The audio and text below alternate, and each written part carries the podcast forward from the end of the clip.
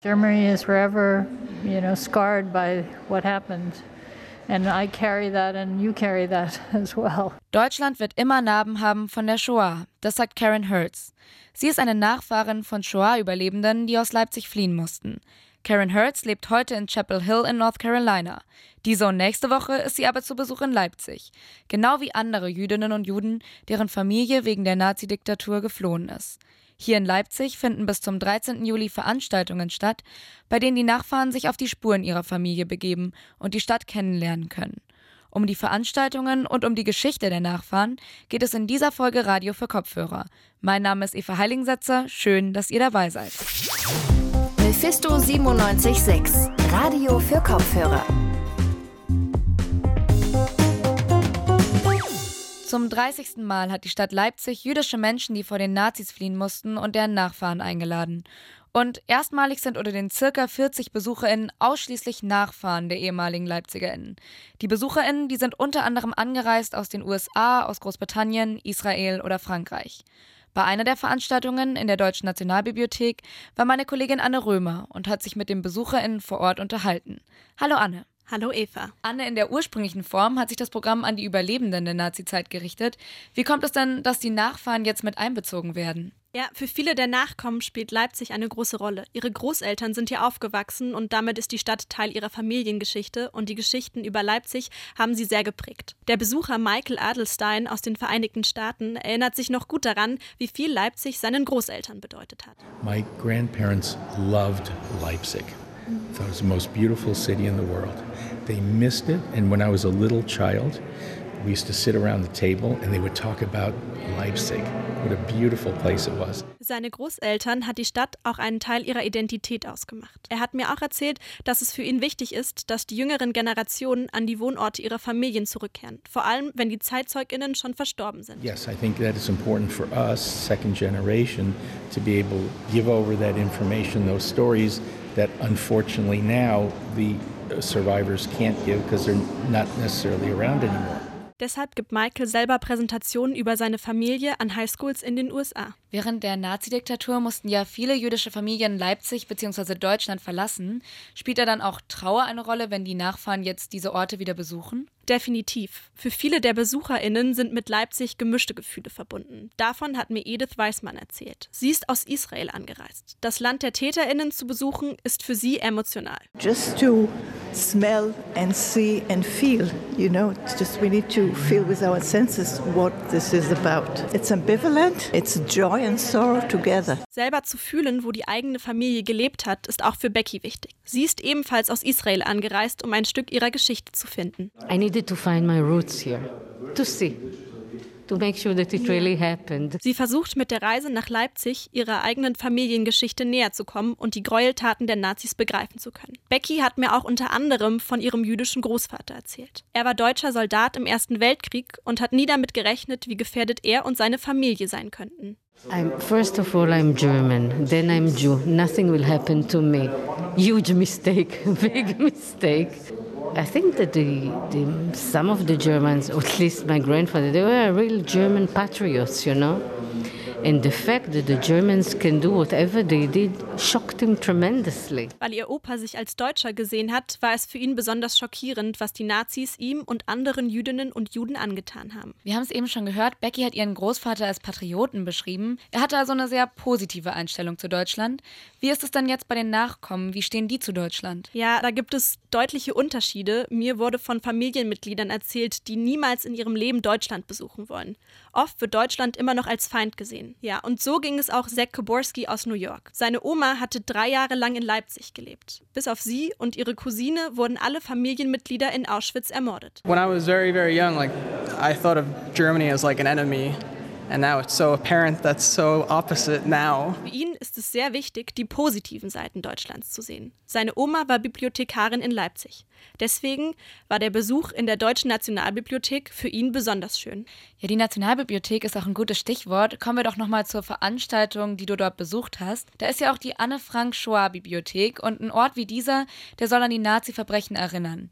Ist die Erinnerung daran auch Teil des Besuchs gewesen? Auf jeden Fall. Aber trotzdem sollten bei dem Besuch die Schicksale Schicksale der Familien im Vordergrund stehen. Die Mitorganisatorin Frau Rohloff hat dies in einem Gespräch besonders betont. Es geht uns natürlich dabei auch um die Erinnerung an, was passiert ist in der Holocaust-Zeit, in der Shoah-Zeit. Aber nichtsdestotrotz geht es wirklich um Schicksale, um, um Leben, um Familiengeschichten. Eine Art, an die Verbrechen der Nazis zu erinnern, sind Zeitzeugeninterviews. Um die Erinnerungen auch für die nächsten Generationen zu erhalten, gibt es in der Nationalbibliothek ein interaktives Projekt. Der Zeitzeuge Kurt Meyer hat dafür über 900 Fragen beantwortet, um so virtuell Dialoge mit BesucherInnen führen zu können. Gedacht ist es vor allem für Schulklassen, damit sie etwas über die antisemitische Verfolgung und das Exil jüdischer Personen lernen können. Wir und alle weiteren Generationen stehen in der Verantwortung zu gedenken. Und Projekte wie diese sind nicht nur wichtig für die individuellen Familien, sondern auch für die Erinnerungskultur im Allgemeinen. Das war meine Kollegin Anne Römer. Sie hat mit den Nachfahren von Jüdinnen und Juden gesprochen, die aus Leipzig fliehen mussten. Danke, Anne. Gerne. Ja, und eine der BesucherInnen in der Nationalbibliothek war Karen Hertz. Die habt ihr am Anfang der Folge schon gehört. Sie ist Nachfahrin von Shoah-Überlebenden und mit meiner Kollegin Anne Römer hat sie über ihr Verhältnis zu Deutschland gesprochen und wie sie das Gedenken an die Shoah hier einschätzt. Dabei ist sie auch auf ihre eigene Familiengeschichte eingegangen. I had a great grandfather that lived in Leipzig.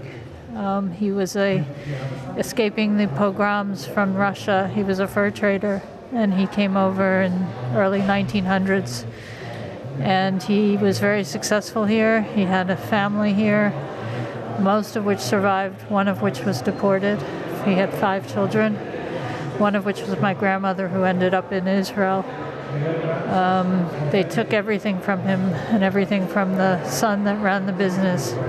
They were very successful at one point, but they they took every confiscated everything from him. Yes. And uh, why do you think it's so important for you to visit Leipzig as a family member of the victims? I'd like to believe that understanding my past and, pe- and in meeting people like you and other people will help people understand what happened. And I'd like to believe that it would prevent them from happening again, but I'm not sure, to tell you the truth. I don't know what will stop the uh, problems that were existing, and they exist in the United States too now. And I wish I could believe that education and meeting people would help, but I'm not 100% convinced that it does.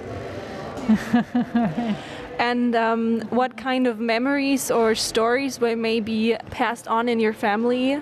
So, so that was that was the big one about my cousin, or my mother's cousin Raul, who we're trying to figure out what happened to him. We know he was deported after he took over the business, but we don't know what happened to him. There are no records, and we wanted to put a Stolperstein down. Um, just how successful they were here and how welcome they were at one point, and then how unwelcome they were the next. That's what we carry with us. And maybe you know that, but in Leipzig there are many stumbling stones across paved walks to remind the victims of the Nazi time. How do you feel about those like daily reminders for people? I, again, I hope it helps. We put down stumbling stones for my grandmother, who moved from here to um, Wismar. In February of 2019, we put down five stones for my grandmother and my grandfather and their three children. And I think it's it's good, but right after we put it down, somebody put the Nazi swastika on the house. So I, I think it re- does remind people of what happened, but I don't know how people react to that sometimes. I don't know how much you've seen in Germany and Leipzig, but uh, do you wish there were uh, bigger Jewish visibility here in Germany? I wish there were the population was much bigger. They were many, many more Jews, and they were integrated well into the population before the before the Holocaust, before the Shoah, and I don't, you know, it will never return. Germany is for, forever, you know, scarred by what happened, and I carry that, and you carry that as well. I, I don't know. It won't come back. The history. Maybe you know the culture of commemoration, you know, the way Germany deals with its history. If you could change one thing about that or give an impulse to how the time should be remembered, is there anything you would want to like impact? That's an interesting question. I I don't know. It seems that you're trying very hard to educate the next generation with the examples with the Anne Frank exhibit there with the collections of books of all the survivors and the attempt to modernize all the education with this Mr. Meyer. I admire the attempts. I just wish I believed it will make a difference. Sagt Karen Hertz. Sie ist Nachfahrin von Shoah-Überlebenden und hat die Veranstaltung in der Deutschen Nationalbibliothek besucht. Und das war's mit dieser Folge Radio für Kopfhörer. Die nächste Folge unseres Podcasts gibt's dann am nächsten Freitag.